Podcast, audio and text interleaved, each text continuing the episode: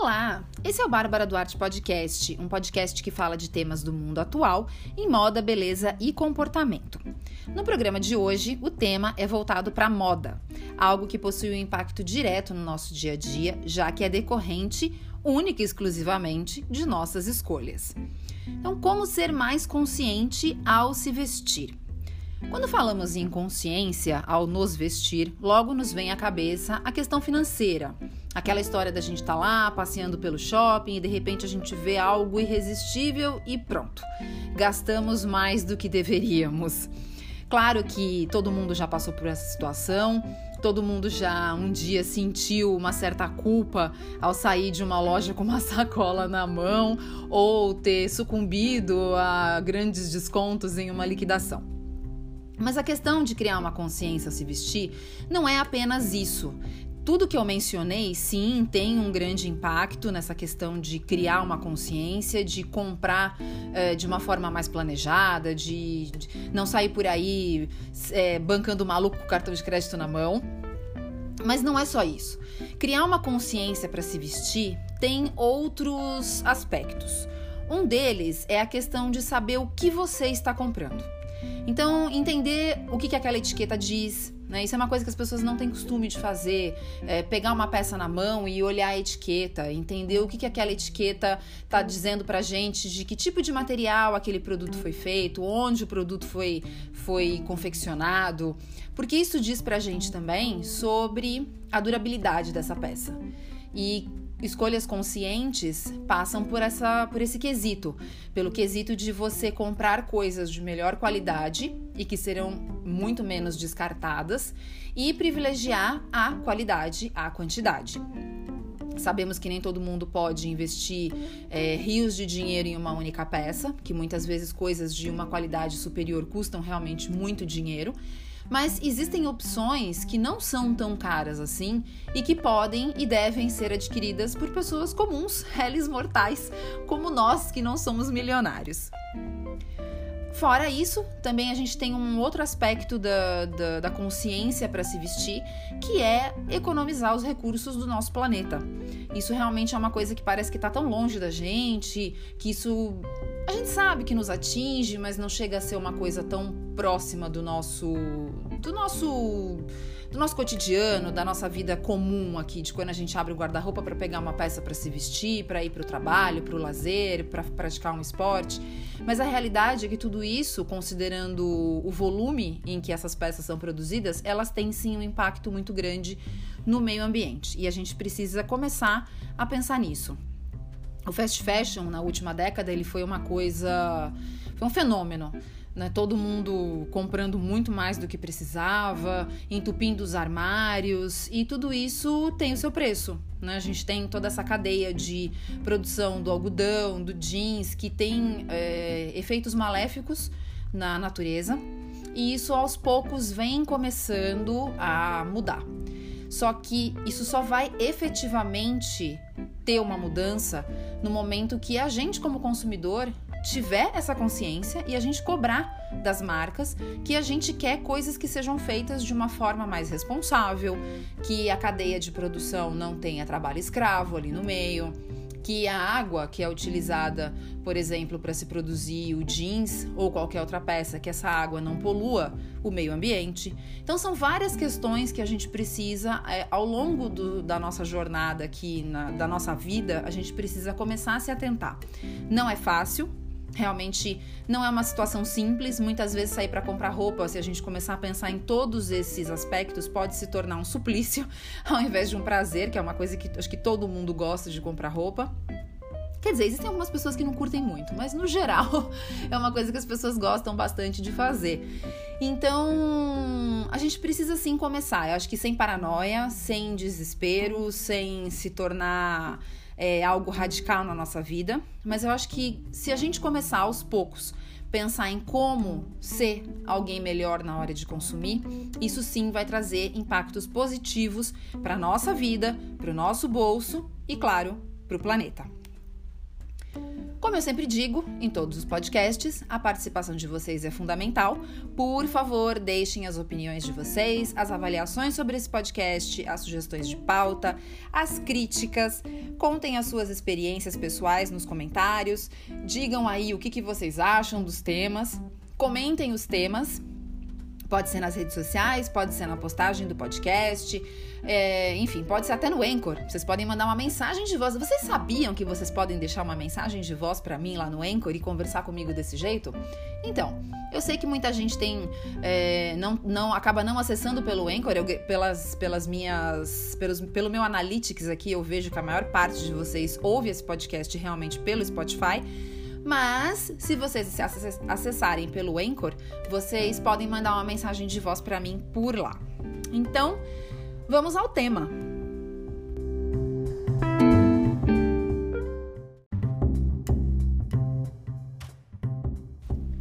O primeiro ponto a abordar quando a gente fala em criar uma consciência ao se vestir é realmente o guarda-roupa cápsula. O guarda-roupa cápsula, ele é um ponto que eu vou, vou dizer para vocês aqui que foi realmente a inspiração para esse podcast. Esse tema, ele faz tanto sucesso e há tanto tempo que eu vou contar a história para vocês aqui. No meu blog antigo, lá para os idos de 2016 mais ou menos, eu fiz um post sobre como montar um guarda-roupa cápsula. Naquela época já era um assunto que as pessoas que eram do meio conheciam, já era um termo que as pessoas que eram do mundo da moda estavam bem familiarizados, porém era uma coisa que nem todo mundo ainda conhecia. E já fez bastante sucesso. Eu me lembro que foi um dos posts assim que eu tive que foi mais acessados ao longo da história daquele meu blog. O tempo passou e agora a gente em pleno 2020, com todo esse cenário atual maluco que a gente viveu e está vivendo, as pessoas passaram a entender que cada vez mais a gente precisa ser assertivo nas nossas escolhas. E essas escolhas passam pela forma da gente se vestir, da gente se cuidar, da gente cuidar da nossa beleza, enfim.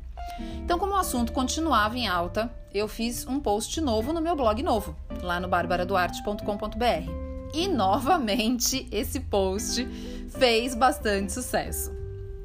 A partir daí, é, como o guarda-roupa cápsula não é o único o único ponto a se levar em consideração quando a gente fala nessa questão de criar uma consciência é, mais saudável ao se vestir, mas ele é sim o pontapé inicial, então eu resolvi gravar esse podcast porque dentro de um post realmente a gente tem um espaço limitado, as pessoas acabam não tendo paciência de ler tanta coisa, né? Ouvindo como a gente sabe que as pessoas ouvem o podcast dirigindo, correndo, fazendo exercício, lavando louça, tomando banho, se trocando, cuidando do gato.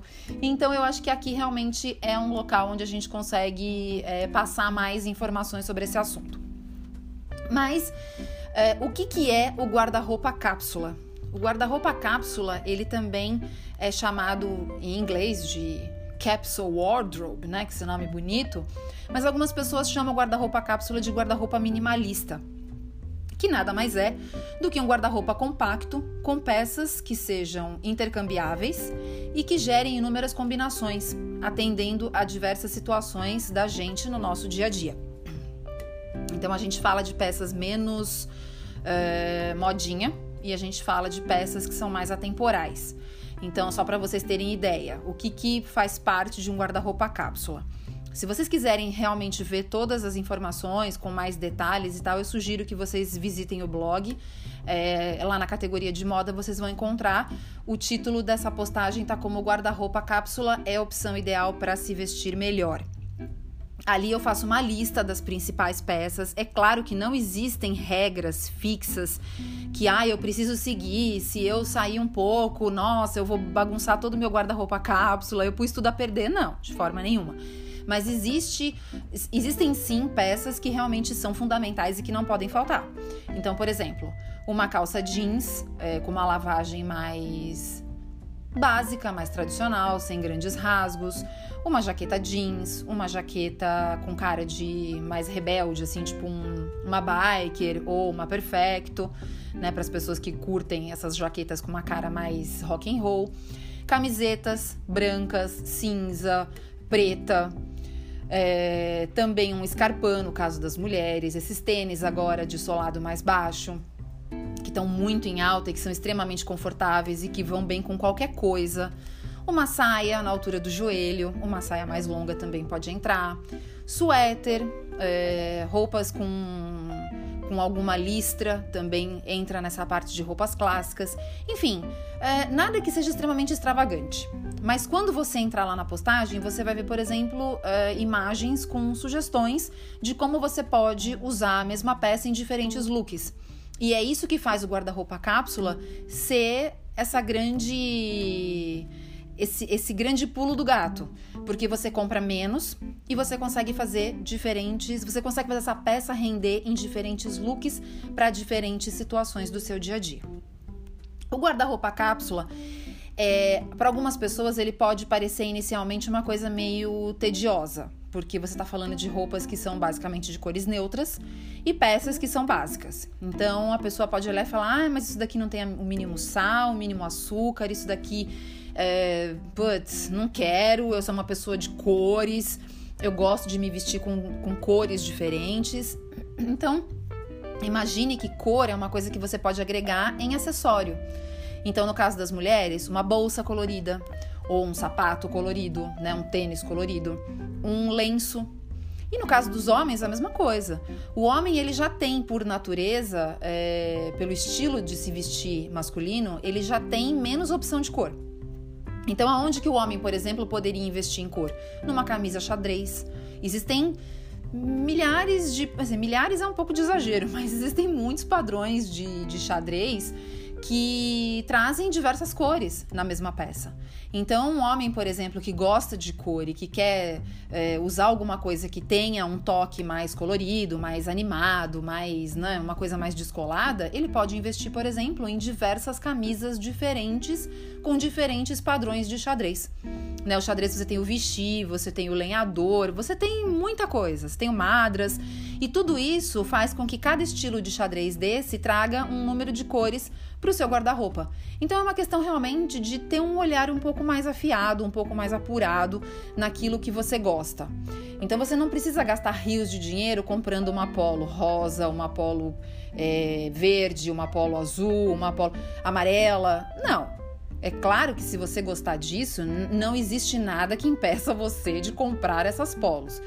Porém, se a sua ideia inicial, essa é uma pessoa mais econômica, essa é uma pessoa que gasta menos espaço para se vestir, às vezes peças mais de compras mais espertas, por exemplo, no caso do xadrez, dessas camisas que eu comentei xadrezes, essas peças podem trazer um ganho de, de deixar uma atitude mais cool, por assim dizer, nas suas roupas, sem você precisar comprar 200 camisas polo, é, cada uma de uma cor, uma com listra, uma rugby, com aquele monte de etiquetinha, né? A rugby é aquele negócio dos bordados lá, que eu particularmente não, não curto muito, não é muito minha praia, mas a gente sabe que tem um público enorme.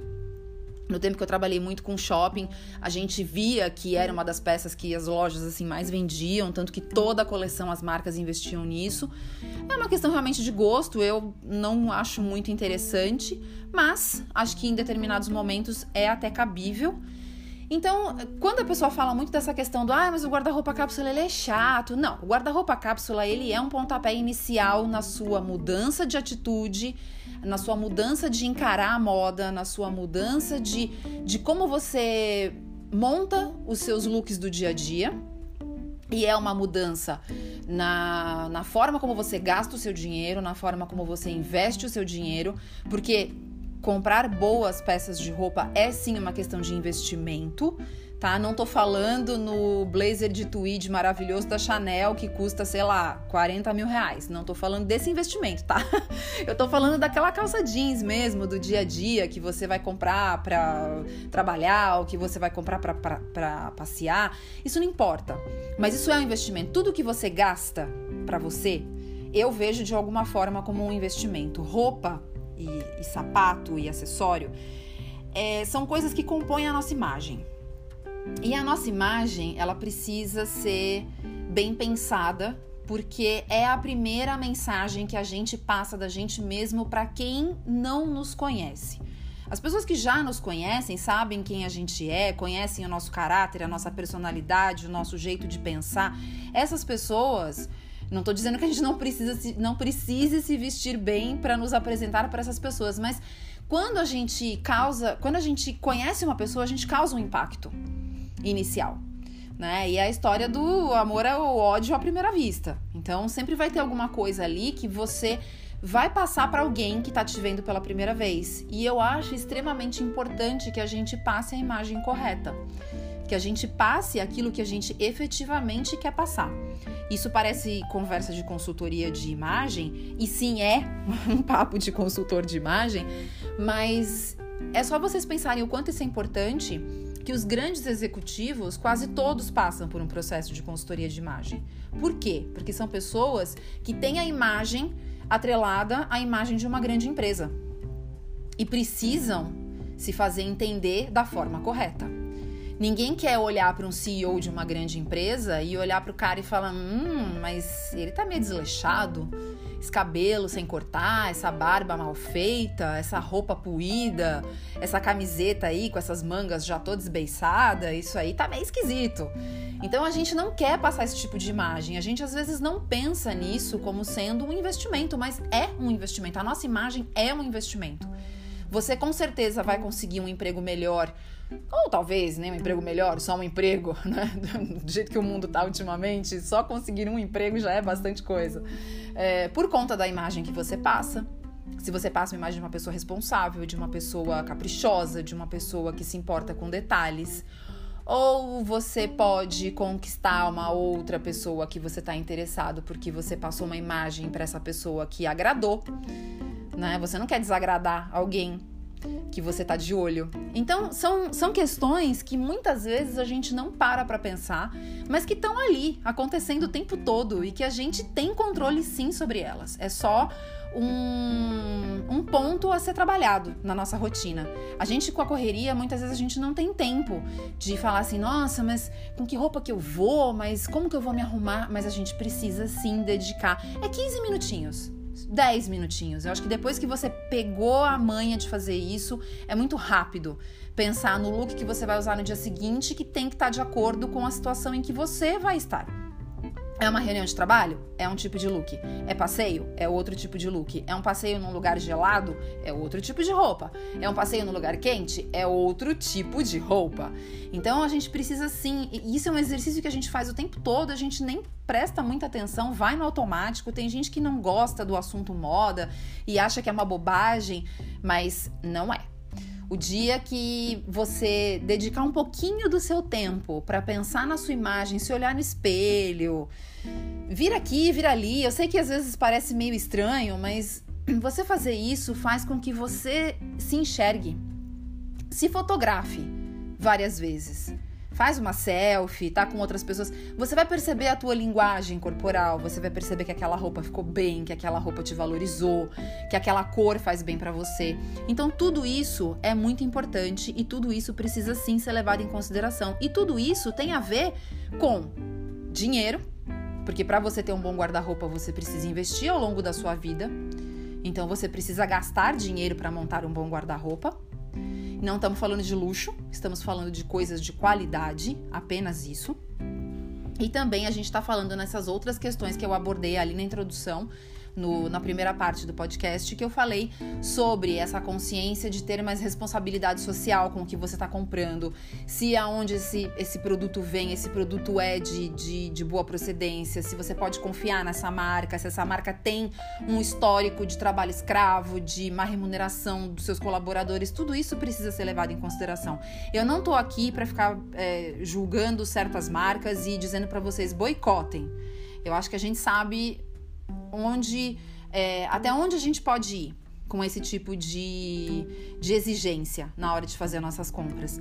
Mas eu acho que se a gente começa a ter uma consciência um pouco mais profunda sobre esses assuntos, acaba sendo meio natural a gente falar assim: nossa, mas eu ouvi falar que essa marca estava envolvida num escândalo X. Poxa, vou dar um tempinho nela, vou comprar ali no concorrente. Vai que, né? Eu gosto do concorrente.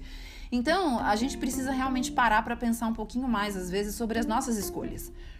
Né? A questão dos materiais é uma questão muito importante.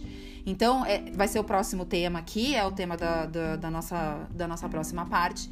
Mas o que eu gostaria de realmente de deixar bem marcado para vocês é o quanto o guarda-roupa cápsula ele pode ser extremamente útil na nossa vida em questão de economia de espaço, porque a gente não tem espaço para ficar, as casas estão cada vez menores, então a gente não tem espaço para ter um closet gigante, aquilo é coisa de filme. Infelizmente, na vida real da grande maioria das pessoas isso não existe. A gente precisa, hoje a gente está vivendo uma situação bem atípica no mundo e que a gente precisa cada vez mais investir dinheiro na nossas, é, no nosso sustento básico porque a gente está vendo um custo de vida cada vez mais alto e o nosso salário sempre congelado ou até diminuindo. Então a gente precisa entender cada vez mais como fazer mais com menos. E a questão do guarda-roupa cápsula no assunto se vestir é muito importante. A partir do momento que a gente toma consciência disso e a gente começa a aplicar essa questão do guarda-roupa cápsula na nossa vida, a gente começa ao longo do tempo, porque não é um resultado que vem em uma semana, a gente começa a ver os benefícios desse guarda-roupa. Eu tô dizendo isso para vocês porque há muitos, muitos anos isso acabou acontecendo comigo de uma forma que não foi planejada, porque eu nem sabia o que era guarda-roupa cápsula naquele momento.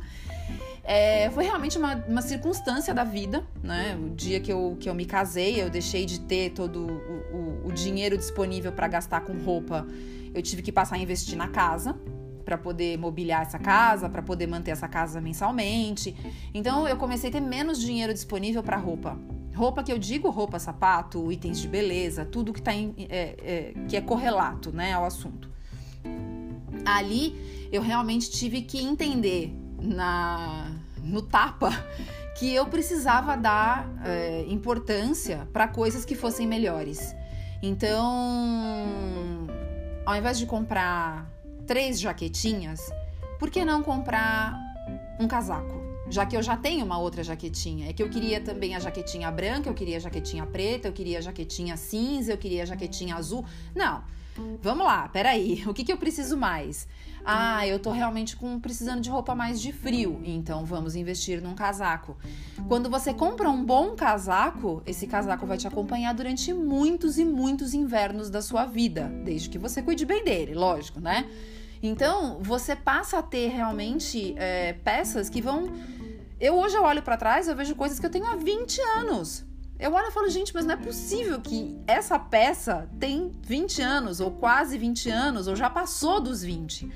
É claro que eu ouço muitas vezes quando as pessoas falam: como assim você tem peça de todo esse tempo? Ah, é porque você teve a sorte de não engordar. Bom, não foi bem a sorte, né? Eu sei o tempo que eu gasto me exercitando para tentar é, manter o peso. Mas é claro que se você tiver um ganho repentino de peso, muita coisa você vai perder. Isso daí é inevitável. Porém, se você for uma pessoa que conseguir manter um ritmo de vida que é o ideal para sua saúde, de manter o seu peso aí com uma variação mínima ao longo dos anos, você não perde as suas roupas. Então, o guarda-roupa cápsula realmente ele é é, algo que muda o nosso estilo de vida. E o que, que é mais legal do guarda-roupa cápsula lá na frente? Então você começou um guarda-roupa cápsula agora. Você falou, poxa, vou lá olhar, descobri que eu já tenho todas as peças que eu preciso. Então o que, que você vai fazer? Você vai agregar coisas ao seu guarda-roupa. Você não precisa comprar roupa todo mês. Você não vai precisar mais comprar roupa. Uh, a cada, sei lá, dois, três meses. Você vai descobrir que comprando às vezes uma peça por semestre já deu. Eu noto isso comigo, porque como eu não sou uma pessoa que gosta muito de modismos, embora os modismos venham diminuindo cada vez mais, a própria moda está cada vez mais cápsula, né? A gente não tem grandes é, inovações na moda como foi no passado. Ah, as enormes ombreiras. Agora quem não tem as enormes ombreiras está fora de moda, joga tudo que você já comprou antes no lixo. Depois, ah, agora ombreira não é mais moda, então agora eu preciso jogar todas as minhas roupas com ombreira no lixo e eu preciso trocar tudo. Isso não vem acontecendo há muito tempo com a moda, porque a moda, primeiro, não tem mais grandes novidades, eu acho que tudo que podia ser criado já foi criado. E tem a questão de que as pessoas hoje são muito mais ligadas em estilo do que no próprio modismo. Então, mesmo que a pessoa ainda não tenha um estilo totalmente desenvolvido e tal, ela tá nesse processo ainda, ela já entende que para ela certas coisas não funcionam e ela não gasta dinheiro com essas coisas. Então, o guarda-roupa cápsula ele é muito legal porque se você tem menos peças inicialmente, ele te atende. E a partir do momento que você identifica que você formou aquele guarda-roupa, você agrega. Então, ah, agora eu tô com vontade de comprar uma camisa de seda, sei lá, vermelha. vamos dar um exemplo bem absurdo, né? Porque acho que camisa de seda vermelha as pessoas não curtem muito, mas vamos lá. Tô afim de comprar uma camisa de seda vermelha. Fechou! Você vai pegar uma grana e vai investir, porque é uma peça cara. A seda é um tecido caro, porque é um tecido extremamente confortável, de, de conforto térmico, que dura muito tempo. E você agrega essa camisa de seda ao seu guarda-roupa. E aos poucos você vai fazendo isso com tudo. Ah, agora eu quero uma bolsa. Ah, agora eu quero um sapato. Ah, agora. E você começa a entender que você precisa checar antes o tipo de material que você está levando para casa, porque você já começa a ver a diferença entre aquele material que não dura, que você vai usar dois, três meses e vai literalmente jogar no lixo, ou depois da primeira lavagem, e aquelas peças que você investiu e que realmente estão te acompanhando há muitos e muitos anos.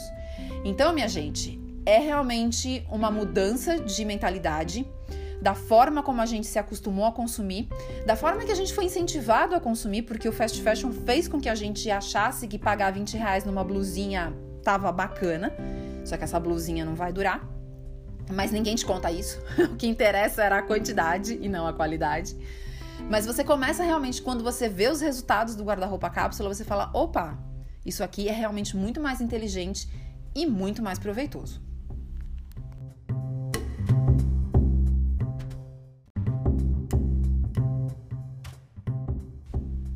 agora que você já sabe tudo sobre o guarda-roupa cápsula, que você já incorporou a mentalidade do guarda-roupa cápsula na sua vida, você precisa ir para o próximo passo.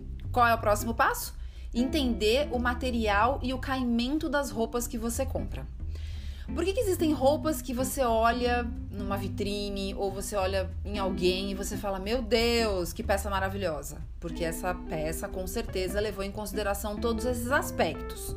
O aspecto do caimento, o aspecto do tecido, porque o tecido é o que dá o caimento, é, uma costura bem feita. Então, quando você for fazer compra, o que, que você precisa inicialmente olhar? Claro que com o tempo você vai incorporar um certo olho clínico. Você vai bater o olho e vai falar: hum, já sei, isso aqui é 100% algodão, isso daqui é linho, isso daqui é linho com mistura. Enfim, depois de um tempo você vai estar tá craque. Mas se você não tem ainda toda essa essa destreza, ou às vezes algumas peças geram mesmo alguma dúvida na gente, porque a indústria hoje é tão tecnológica que eles fazem umas misturas às vezes de materiais que nem passa pela cabeça da gente. Tem material, às vezes, que você pega uma etiqueta de roupa que você olha e você fala, meu Deus, o que, que é isso? Né? Então você já joga no Google ali rapidinho, já dá, fala, opa, já entendi. isso é para mim. Ou então, não, não é para mim. Mas então, qual é o primeiro material e assim o que a gente mais usa no nosso dia a dia, que está mais presente na nossa vida e que a gente precisa realmente olhar para ele? O algodão. Roupas, peças feitas com 100% algodão são peças uh, que tendem a durar mais e são peças muito mais confortáveis para a gente usar. Então, é, no passado aí, principalmente acho que nos anos 70, 80, existia uma paixão gigantesca pelo poliéster, que é, é uma fibra sintética que esquenta, que não deixa o corpo respirar e que além de tudo é feia né? Se você pegar uma peça 100% poliéster, é claro que hoje o 100% poliéster já está mais trabalhado, ele já não é uma fibra tão, é, parece que dura como ela foi no passado, mas mesmo assim o 100% poliéster ele não é o ideal. Então, sempre que você for fazer compra, dê preferência para peças que tenham mais algodão do que o poliéster. O poliéster ele pode vir numa mistura em menor porcentagem, às vezes para dar um, um caimento um pouco diferente, uh, ou deixar a peça um pouco mais. É, uma carinha às vezes mais arrumadinha, vamos por assim dizer, porque o algodão às vezes ele passa um pouco aquela sensação do casual, mas sempre prefira mais algodão a outras fibras. Fora o algodão, a gente tem o linho. O linho ele tem um passado um pouco negro, porque nos anos 80 ele foi muito moda, né? Quem assistia Miami Vice vai lembrar bem do que eu tô falando. eu era criança na época, mas eu lembro muito bem daqueles blazers de manga arregaçada até o cotovelo, que era assim uma coisa horrorosa mas ele é uma fibra extremamente confortável e térmica. Então, o dia que você comprar, no caso das mulheres, por exemplo, comprar uma blusa que tem aquele aspecto meio de t-shirt, assim, mas é mais uma blusa de linho, 100% linho, né, vai pirar e vai querer isso o tempo todo. O único problema é que a gente não encontra isso com tanta facilidade. Existem algumas marcas, existe uma marca aqui no Brasil que é pequena e não tem em todos os lugares. Aqui em São Paulo a gente encontra ela em pouquíssimos pontos, assim, tipo Shopping Higienópolis, Shopping Cidade Jardim, só em lugares mais, assim, realmente de mais high level, que é, acho que Lemon Basic, se eu não me engano, o nome dela ela só faz camisas em linho, femininas. As camisas são maravilhosas, custam aí na faixa de uns 400 reais. Não é publi, tá, gente? Eu tô falando realmente porque se alguém quiser saber aonde comprar essas peças, essa marca é uma marca que realmente é interessante, porque é aquilo que eu falei. Inicialmente, você não precisa de uma camisa de linho no seu guarda-roupa. Você pode investir nessa camisa depois, quando você já tiver o seu guarda-roupinha cápsula lá todo montado. E aí, se você pensar que você vai comprar uma peça talvez por semestre, você pagar 400 reais numa camisa que vai te acompanhar durante mais muitos anos, pode não ser um investimento tão ruim assim. É uma questão de você pensar, você entender se você pode fazer esse investimento ou se você quer parcelar isso, enfim. Aí é outra história.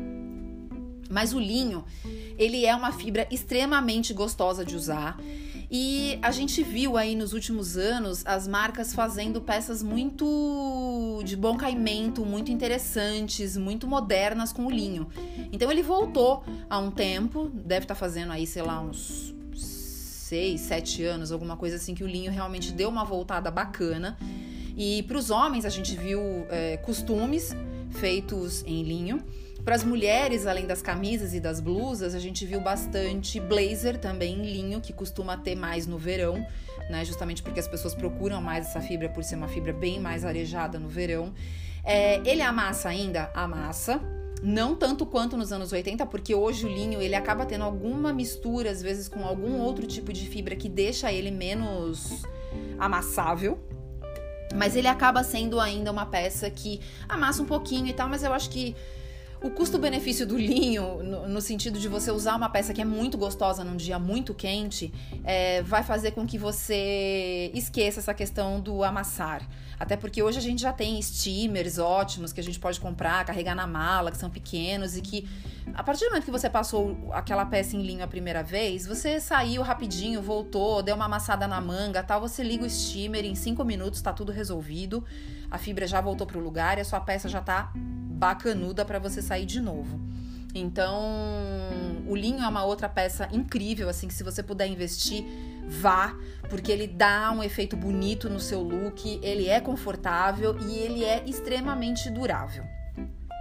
E aí, é, a gente precisa falar do jeans. O jeans é, é um problema, mas ao mesmo tempo as soluções já começaram a surgir e eu acho que a gente pode muito bem ir por esse lado de é, procurar essas soluções nessas peças, porque o jeans é um negócio que dura demais. Eu tenho calças jeans aí que tem, sei lá, praticamente de novo, uns 6 ou 7 anos, algo do tipo. Porque o jeans realmente, como é uma peça que eu uso muito, eu desgasto demais. Eu uso muito, muita calça jeans, né? Então, os meus jeans acabam não durando 20 anos, até porque também não serviria, né? porque a barriga sempre aumenta um pouquinho ao longo dos anos. Mas. E também cinturas vão, cinturas, né, sobem, descem, enfim, essas coisas. Realmente o jeans é onde a gente teve uma variação de moda um pouco ra mais razoável nos últimos anos, mas que também tá com a tendência de se estabilizar. Hoje as marcas mais tradicionais de jeans, elas já têm uma variedade muito grande de cintura. Então quando você chega na loja, você já diz: ah, "Olha, eu gosto de uma cintura bem média. Não, eu gosto da cintura alta. Então você já tem essas opções, o que no passado não acontecia. No passado, se a moda era cintura alta, era só cintura alta. Se era cintura muito baixa, era só cintura muito baixa. Isso não tá mais acontecendo hoje. essas são as vantagens aí da, da moda atual. Dá para você escolher o que você gosta mais e o, o que valoriza mais a sua silhueta. Porque isso também é uma questão de se conhecer. Mas isso é papo para outro podcast. Não vamos entrar nesse mérito aqui. Mas é de novo um tema que tem muito a ver com a consultoria de imagem, que é você conhecer o formato do seu corpo e entender quais as peças que te valorizam ou desvalorizam. O jeans ele é uma das peças que mais polui o meio ambiente no momento do beneficiamento. Então, assim, o jeans é feito de algodão, né? É, que é outra. O, o, algodão, eu vou entrar nele agora no, no próximo. Ele é a, o próximo material que eu vou comentar. Então, assim, o, o, algodão, ele, ele também tem essa questão toda de poluição para cultivo. Então, o jeans já é feito geralmente do algodão. A maior parte, claro, hoje as calças jeans elas vêm com muito elastano para ficar confortável e ter uma, uma maleabilidade melhor. Mas o jeans, ele é basicamente uma calça jeans basicamente é feita de 100% algodão, né? É, e o algodão já é poluente por natureza. E aí vem o processo de tingimento desse jeans. E aí é onde começa a poluição enorme, que todo esse tingimento e depois o beneficiamento, que o que, que é o beneficiamento? É aquela parte em que se lava o jeans para deixar o jeans com aquela cara que a gente ama, né? Vai fazer os rasgados, aquilo tudo antigamente ainda é feito, mas antigamente era mais feito ainda, era exclusivamente feito em máquinas gigantes de lavar roupa, em que se colocava até pedra dentro, para desgastar o jeans, para deixar o jeans com aquele aspecto surrado, mais macio, que a gente gostava tanto. Então a gente já comprava a calça com cara de que ela tinha sido usada durante séculos, né? O que na verdade era uma mentira e era assim que a gente amava comprar essas calças. E aí, hoje, a gente já tem processos que são bem menos poluentes, né? Porque você imagina, toda essa água que saía com o, o a, a, cor ali do jeans, a, a tinta que, que, que dá cor ao jeans, e mais depois essas lavagens com pedra, com tudo isso tudo isso era jogado de volta na natureza, com todos esses componentes químicos junto. Então você poluía às vezes é, rios, né, as marcas né, poluíam rios, é, poluíam afluentes, enfim, é tudo que a gente não quer saber como é feito, né? A gente quer ver a peça linda, maravilhosa lá na loja e no nosso guarda-roupa, mas a gente não quer saber como é feito. Hoje já existem soluções. Então, é, marcas, por exemplo, como a Leves, que quem me acompanha aqui há muito tempo, no outro podcast, no outro blog, sabe que assim eu tive, é, eu fui é, um, uma das blogueiras mais parceiras da Leves ao longo aí dos últimos cinco anos ou mais. Então eu consegui entender bastante como a Leves funciona, porque é, esse contato mais próximo fez com que eu entendesse qual era a técnica, quais as técnicas que a Leves usava para tentar minimizar esses impactos da produção do jeans no, no meio ambiente. É, a Leves é, inventou, há alguns anos aí atrás, uma tecnologia que chamava waterless que era tipo fazer uma calça jeans com um copo d'água. Então era o menor gasto de água possível para se produzir uma peça. Ao longo desses últimos anos, essa tecnologia foi incorporada definitivamente no processo de produção da Levis e hoje a grande maioria da produção deles já é feita com essa tecnologia. Então a Levis é uma das marcas que menos gasta é, água no processo de produção da peça, tá? Não é publi de novo, tá bom, gente? Aliás, esse podcast aqui não tem publi de nada, tá? Eu tô passando para vocês realmente as informações que eu tenho, que eu adquiri ao longo desses anos todos trabalhando nesse meio. É, e que eu acho que são muito úteis para as pessoas porque faz com que as pessoas escolham, façam escolhas melhores. Eu não tô dizendo que não é para comprar calça jeans em outra loja, de forma alguma. Não tô aqui para evangelizar ninguém. Tô só explicando para vocês que esse processo existe em algumas marcas e que é interessante a gente buscar que, quais marcas são essas, né? Outro ponto que muitas marcas já vêm usando, e aí não é uma coisa é, específica de uma marca ou de outra, isso já é uma realidade no mercado do jeans, principalmente no brasileiro, que é um mercado muito forte, o jeans aqui é muito forte, são os, aqueles trabalhos de, é, de puído ou de desbotamento feito por laser. Então não é mais necessário que essa peça vá para a máquina de lavar gigante com pedras para ser desgastada ou para se chegar naquele tom de jeans, aquele denim bonito que a gente mais ama. Então já dá para fazer isso com laser. É um processo muito bacana, porque você, eles colocam a peça, eles vestem a peça num manequim como se fosse uma pessoa, né? As pernas de uma pessoa, o corpo de uma pessoa, e o laser vem queimando tudo de acordo com o, o molde que foi, foi passado para essa máquina E quando termina, aquilo tá com uma cara maravilhosa, assim. Você olha, você fala, meu Deus. O laser vem queimando as, as, as partes, né, da peça e dá um efeito muito bacana no final. Então, assim, tem muita marca já fazendo isso. Existem empresas é, que são especialistas nesse, nesses processos, nesses procedimentos com o laser.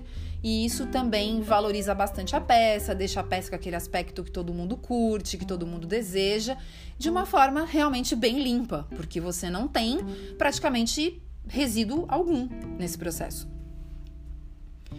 E por fim, a questão do algodão. É, algumas, algumas fast fashion, tipo a CIA, já estão começando a incorporar já há algum tempo, na verdade, né? Mas a gente sabe que é um processo que vem de pouquinho, né? Então é por isso que eu falo, é uma questão da gente exigir e da gente comprar mais esse tipo de material do que outros. É a questão do algodão orgânico. Então, CIA, por exemplo, existe uma preocupação dentro da CIA, e não é só da CIA, já existem outras marcas fazendo isso. A Leves, novamente, todo o algodão da Leves já é algodão orgânico. Tanto que vocês nem, acho que nem vão achar mais nas etiquetas das peças da Leves, porque já virou padrão. É, eu sei que a Zara também tem uma linha de orgânicos, que vira e mexe você encontra lá umas t-shirts, umas peças com uma carinha mais de homeware, assim, que são feitas com algodão orgânico. Por quê, né? Porque o algodão orgânico, como vocês podem imaginar, é a fibra mais usada pela indústria da moda. Muita coisa é feito ou 100% algodão ou com mistura de algodão. E para se produzir o algodão, se usa muito água, defensivos agrícolas, fertilizantes, e tudo isso, de novo, agride o planeta. Então, esse sistema de, de produção do algodão orgânico, ele é realmente mais sustentável porque ele não usa esses pesticidas e normalmente ele tem a ver com uma cadeia mais familiar de produção. Então, são pequenas famílias que, que, que plantam esse algodão orgânico ali num, num, pedaço de terra deles.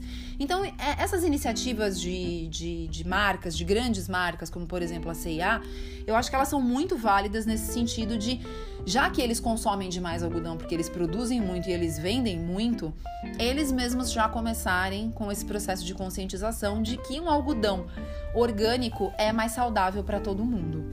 Né? O algodão orgânico, ele você até vai ver alguma diferença no toque da peça. É um pouquinho diferente do algodão que você, do algodão comum que você vê, por exemplo, duas camisetas, uma do lado da outra, você vai perceber um pouco a diferença. Mas não chega a ser algo assim gritante. É, não é uma coisa que você fala, nossa, né? Que muita gente às vezes confunde com o pima, aquele pima cotton, que é o algodão produzido lá no, em alguns países aí da, da, da América do Sul. É, mas, por exemplo, acho que na Colômbia tem uma produção muito grande. Se eu não estou enganada, acho que é na Colômbia que tem uma produção muito grande de pima cotton. Mas o pima cotton realmente ele tem um toque bem diferente mesmo do restante do algodão. Mas o orgânico você não vai perceber isso de uma forma assim tão óbvia. Tanto que, que nem eu citei a Leves, se você pegar uma camiseta da Leves, são produtos de boa qualidade, claro, você vai notar que tem uma qualidade superior, mas é uma qualidade superior que outras marcas poderiam fazer também é, usando esse mesmo algodão. E basicamente você olha e você nem percebe que aquilo é um algodão orgânico, né? Realmente uma questão mesmo da conscientização de que esse algodão é um algodão que traz um benefício maior, inclusive para essa, essas famílias que produzem. É um processo mais artesanal, que realmente não usa todo aquele aqueles agrotóxicos que a gente está acostumado aí a ver e que aos poucos a gente tem tido uma mudança né, de, de, de, pensamento. Né? Basicamente, o algodão orgânico, consumir uma peça em algodão orgânico é o que a gente vê quando a gente. Seria uma escolha similar quando a gente escolhe, por exemplo, uma alface orgânica. É mais ou menos isso. E aí, por último, a gente tem a questão do couro. O couro é um tema muito polêmico que eu não quero entrar aqui é, para defender ou para acusar. Eu acho que o, a, a minha função dentro desse podcast é simplesmente informar vocês do que existe por aí. Então, quais são as opções quando se fala em couro? O couro verdadeiro, o legítimo, feito realmente da pele da vaca, do boi ou o couro fake, que durante um tempo foi chamado de couro fake, depois é, decidiram que não podia mais chamar couro fake, então vamos chamar de couro ecológico, que de ecológico não tem nada, porque esse couro é feito do poliuretano, que é o famoso PU. E de onde vem o poliuretano? Do petróleo. Então, é, você substitui uma coisa que vem do animal por uma coisa que vem do petróleo.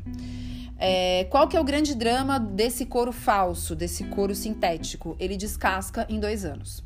Seja numa bolsa, numa jaqueta, num cinto, num sapato, ele inevitavelmente ele vai descascar.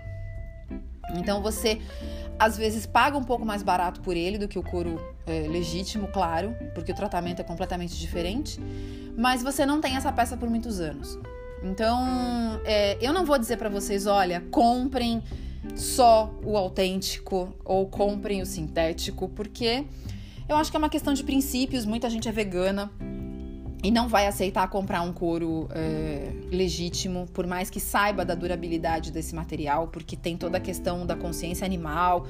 Enfim, é, eu, eu, a, a, questão do couro, como eu disse, é polêmica e o que eu quero deixar para vocês registrado aqui são as opções que a gente tem no mercado. Então, o PU descasca, é lindo, maravilhoso inicialmente, tranquilo, assim, tem peças maravilhosas. De vez em quando eu olho algumas assim que eu bato o olho e falo, ah, eu quero. Aí primeira coisa, né? Puxar a etiqueta. Quando eu já vejo que é PU, eu já largo ali, eu, eu nem eu nem me empolgo, porque eu sei que dois anos depois isso vai pro lixo. E eu sou uma pessoa que com esse guarda-roupa antigo como eu tenho, eu tenho muita coisa, não vou mentir. Mas com esse guarda-roupa antigo que eu tenho, eu simplesmente me recuso. Então, eu tenho sim uma jaqueta de couro no meu guarda-roupa, que tá ficando já velhinha e que tá lá ainda tranquilamente boa e que daqui um, alguns muitos anos eu vou precisar sim substituir, porque aí eu acho que já vai estar tá desgastada demais. Mas eu tô falando de uma jaqueta aí que daqui a pouco tá completando sua primeira década. Então, enfim.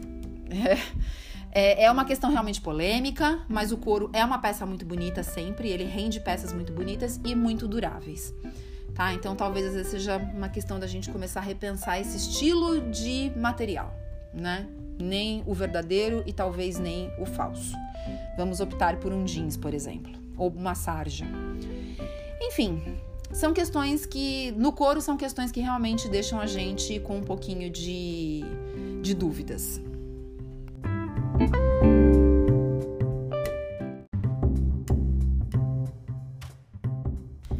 E agora que vocês já estão craques em guarda-roupa cápsula, em tecidos, materiais, o que a gente deve observar na hora de fazer uma compra, o que a gente deve deixar de lado, o que a gente deve priorizar ou não.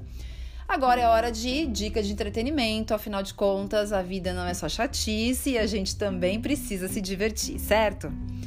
Inicialmente, eu tinha separado uma dica para vocês aqui de uma série que está passando na Amazon é, chamada Treadstone. Para quem acompanhou a saga Borne, esse nome é bem familiar. Realmente é uma série derivada da história, né, de todo aquele é, projeto científico em que eles criavam aqueles super soldados, né, do qual o, o Borne fazia parte. E eu, como gostei bastante da série, da, dos filmes na época, falei, poxa, quando essa série aí saiu, eu falei, pô, vou assistir, né? Porque quero, quero ver mais sobre o assunto. E realmente a série é extremamente bem produzida. O primeiro capítulo é super bacana, assim, tem, é bem ágil, é bem rápido. As cenas de ação são muito bem conduzidas. Porém, né, eu tava lá toda empolgada para continuar assistindo, me deparei com a notícia de que não teremos uma segunda temporada. A série foi cancelada no final da primeira. Então é claro que eu não vou dar mais essa dica para vocês, porque quando esse tipo de coisa acontece, por mais que a primeira temporada seja incrível, fica aquela coisa, né, do putz, cheguei até aqui e não tenho mais o que ver. Sem contar que normalmente quando não é criado como um projeto de minissérie, você não tem um encerramento da primeira temporada, né? Algumas pontas ali ficam bem soltas, que é para dar o gancho para a segunda, que a gente não vai ter. Então, mudei aqui de alhos para bugalhos. E agora vou falar de uma outra série que também é da Amazon, só que essa realmente é produzida, bancada pela Amazon. E é uma comédia que eu simplesmente sou apaixonada, que é Marvelous Miss Maisel. Se você já ouviu falar, mas ainda não teve tempo de assistir, reserva um tempo, maratona. São três temporadas de uma série extremamente engraçada, que assim, muito esperta, muito ágil, muito antenada, com um elenco fantástico. A, atriz principal que faz a Midge Maisel, que é a, a, a personagem doida ali, que, que, que, que, tudo gira em torno dela, é feita. É, o personagem é, é interpretado por Rachel Brosnan que acho que até chegou a ganhar algum M, teve alguma coisa aí de premiação que eu realmente não me lembro assim de cabeça, mas que foi, chegou, indicada eu sei que ela foi, eu não sei se ela chegou a ganhar, porque é uma atriz assim de primeira linha, assim, de pra comédia. Olha, não tem nem o que dizer dela. Eu não sei nem como é que ela decora todos aqueles diálogos, porque ah, vamos vamos por partes, né? Vou contar a história para vocês. Mid Maisel é uma típica mulher judia de classe alta nos anos 50 que, apesar de extremamente educada, né, com uma alta educação, ela é formada em literatura russa, o que para a época não era uma coisa muito comum. Bom, vamos combinar que não é comum nem hoje, né, você encontrar pessoas formadas em letras em russo, né? Mas para os anos 50 eu imagino que menos ainda, né? Principalmente ali nos Estados Unidos e tal. Mas ela vem de uma família de, de pessoas extremamente de alta educação, né? O pai é professor de matemática numa, numa faculdade altamente conceituada. E aí é, ela termina a faculdade e, obviamente, como se espera, casa. Casa, tem dois ou três filhos, eu não me lembro muito bem o número de filhos agora, porque o foco principal não é a maternidade né, na, na história, os filhos estão ali como coadjuvantes, mas realmente não é o foco principal. E ela vai tomar conta dessa casa do marido. Eles compram um apartamento de luxo no mesmo prédio que o pai e a mãe. Só que um belo dia ela descobre que o marido tá traindo ela com a secretária que além de ser mais jovem do que ela, é burra, o que deixa ela extremamente revoltada, assim, a parte da burrice para ela é o que mais incomoda ela no momento de descobrir aí essa traição. E ela resolve que ela não vai perdoar o ex-marido e, e, e, se muda de volta para casa dos pais. A mãe quase morre, porque a mãe fala para ela: não, você precisa dar uma segunda chance para ele, isso não existe. Como é que você vai ser uma mulher divorciada? Isso é um absurdo. E aí, de alguma forma transversa, ela descobre que ela é extremamente boa em stand-up comedy. E a história começa a partir daí. Então, assim, os personagens, as personagens são extremamente engraçadas. Você acaba gostando de todo mundo. A, a, a, a, a atriz que faz a, a manager dela porque ela consegue uma manager aí em algum momento no começo da primeira temporada. A, aquela personagem, ela por si só, ela carregaria, eu acho que a, a série sozinha, se fosse o caso. Então, quando as duas se juntam, é muito engraçado. Os, uh, os sets de stand-up comedy são muito engraçados. E você precisa realmente estar tá atento na história, porque assim, como os diálogos são muito rápidos e, e, e os, os monólogos também são muito rápidos, e são muito ácidos e são muito críticos ao que ela passa, sendo uma mulher naquela época em que ela queria queria fazer tanta coisa e a sociedade ficava o tempo todo é, tentando, né, travar. Não, você não pode ser uma comediante. Como? Onde já se viu? Você não pode se divorciar. Você não pode ser uma mulher inteligente. Você tinha que ficar em casa cuidando dos seus filhos e do seu marido. Então, assim, as coisas vão acontecendo, vão se desenrolando de uma forma muito engraçada. É uma série que vale muito a pena assistir, que eu amo de paixão. Vem aí uma quarta temporada. Então, minha gente, não percam. Ah, além dela, a gente também tem aquele ator que era do Monk. Então, ele já é um cara, assim, bem tradicional na comédia, que é o pai dela, que é o Tony Aí, minha gente, eu não sei falar o nome dele, o sobrenome dele acho que é Chalub, não sei. Tá? Nunca ouvi ninguém pronunciar o sobrenome dele para mim, então me desculpem aí se eu pronunciei alguma coisa errada. Então é isso. Assistam Marvelous Miss Maisel. Não percam. É, assim, vale os 9,90 que a Amazon cobra de vocês. Tranquilamente. É garantia assim, de boas risadas e de uma série inteligentíssima das, dos mesmos criadores de Gilmore Girls, o que para mim inicialmente me pareceu um contrassenso, porque Gilmore Girls é, eu assisti de cabo a rabo. É, na época achei divertidinha, mas eu acho que é uma série, principalmente para os dias de hoje, muito passada, de um tema muito bobinho, que, né, é, tinha o seu charme, sem dúvida alguma. Por favor, não, não me taquem pedra porque eu tô dizendo que eu não sou fã de Gilmore Girls. É, mas eu acho que, principalmente nos dias de hoje, é uma série que não faz mais muito sentido. Na época eu já achava um pouco fraca, hoje eu acho que ela realmente se perdeu. Mas acho que os criadores, é, sei lá, em algum momento eles passaram por um enorme upgrade, uma, não sei, uma reciclagem, assim, eles simplesmente detonam em Marvelous Miss Maisel.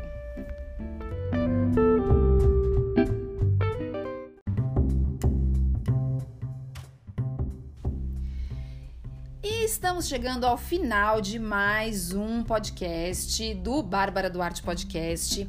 Esse foi o programa de número 4, que na verdade então é o quinto, porque a gente teve um episódio aqui inicial que eu coloquei como número zero, que foi para marcar mesmo o lançamento desse podcast. O Bárbara Duarte Podcast está no ar todas as quintas-feiras, quinzenalmente disponível em muitas e diversas plataformas de streaming que eu vou dizer para vocês agora quais são, porque eu já recebi algumas perguntas é, de ouvintes querendo saber em quais plataformas esse podcast está disponível. Então vamos lá. É, esse, esse podcast é gravado no Anchor, então ele está disponível no Anchor. É só entrar lá, anchor.fm barra Bárbara Duarte Podcast. Vocês me encontram lá, todos os episódios lá, é só dar play. Também no Spotify, é só procurar também por Bárbara Duarte Podcast. É, também no Breaker, também no Google Podcasts, no Radio Public, no Spotify, que eu já falei aqui, né? Tô lendo aqui a lista e repeti o Spotify. E acabei de receber a notícia de que também estamos agora no Pocket Casts. Então, uh, dos principais distribuidores aí, né, dos, dos streamers, aí o que, que a gente ainda, ainda falta? Overcast, Castbox e Apple Podcasts. É, hoje eu conversei com o pessoal do Anchor para ver o que está acontecendo. A gente sabe que tem sim uma demora para chegar na Apple Podcasts. A Apple é a mais difícil de todas, então eu torço aí para que em breve também quem ouve pelo, pelo pelo programinha aí, pelo app da, da, do iPhone, consiga me ouvir ali, inclusive eu, né? Porque eu sou uma pessoa que ouve podcast pelo Apple Podcasts, mas temos que ter um pouco de paciência e aguardar a boa vontade, principalmente nesse momento aí de pandemia que muitos serviços estão tendo atraso por conta do staff reduzido dos sites e aplicativos. Então, minha gente, vamos agora para a leitura de comentários do episódio anterior. Não saiam daí.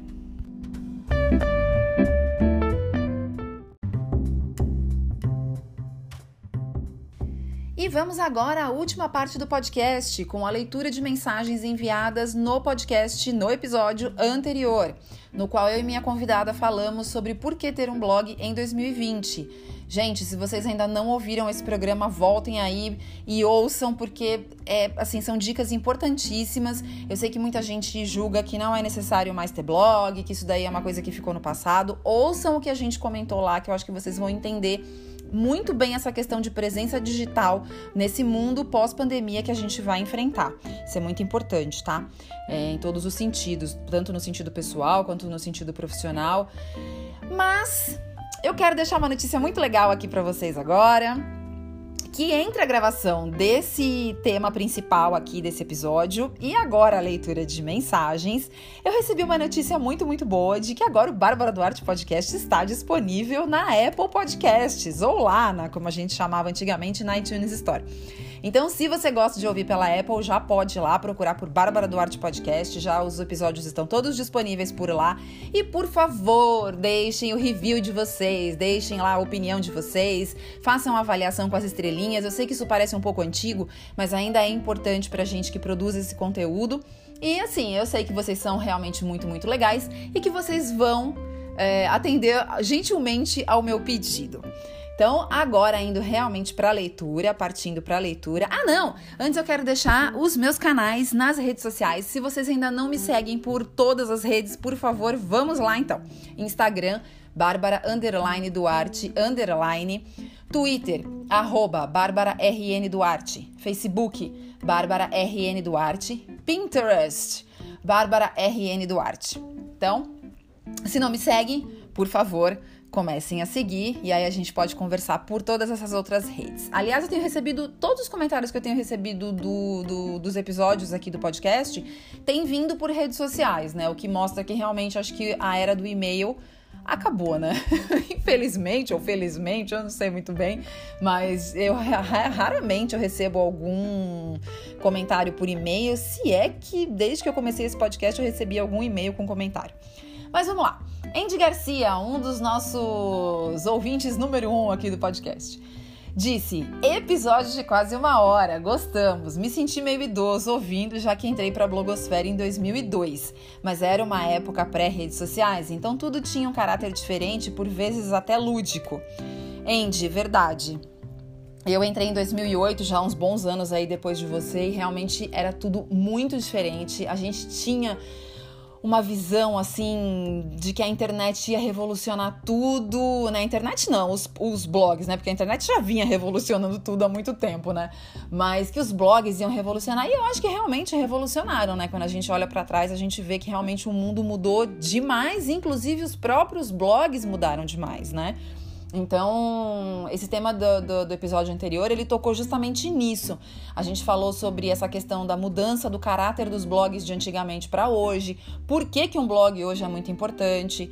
Então, é o que eu falei, se você ainda não ouviu, volta lá, ouve, dá play, ouve tudo com paciência, com tempo, porque realmente tem umas dicas ali que são de ouro. E aí, é, pré-redes sociais, então eu nem falo nada, porque era um mundo muito mais simples. A gente ia lá, fazia um post, estava publicado, estava tudo certo.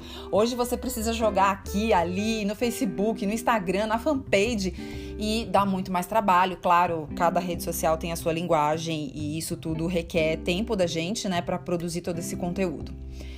Também tivemos é, um comentário do Demetrius, que também é outro ouvinte número um. Vamos dividir aqui a pole position e aí ele disse o seguinte: mostrei o podcast para minha namorada e ela adorou. Te elogiou muito pela sua história, pelo programa e pelo jeito que você se comunica. Valeu, Demetrios. Eu espero do fundo do, seu, do meu coração que a sua namorada realmente se torne uma ouvinte é, frequente aqui do podcast.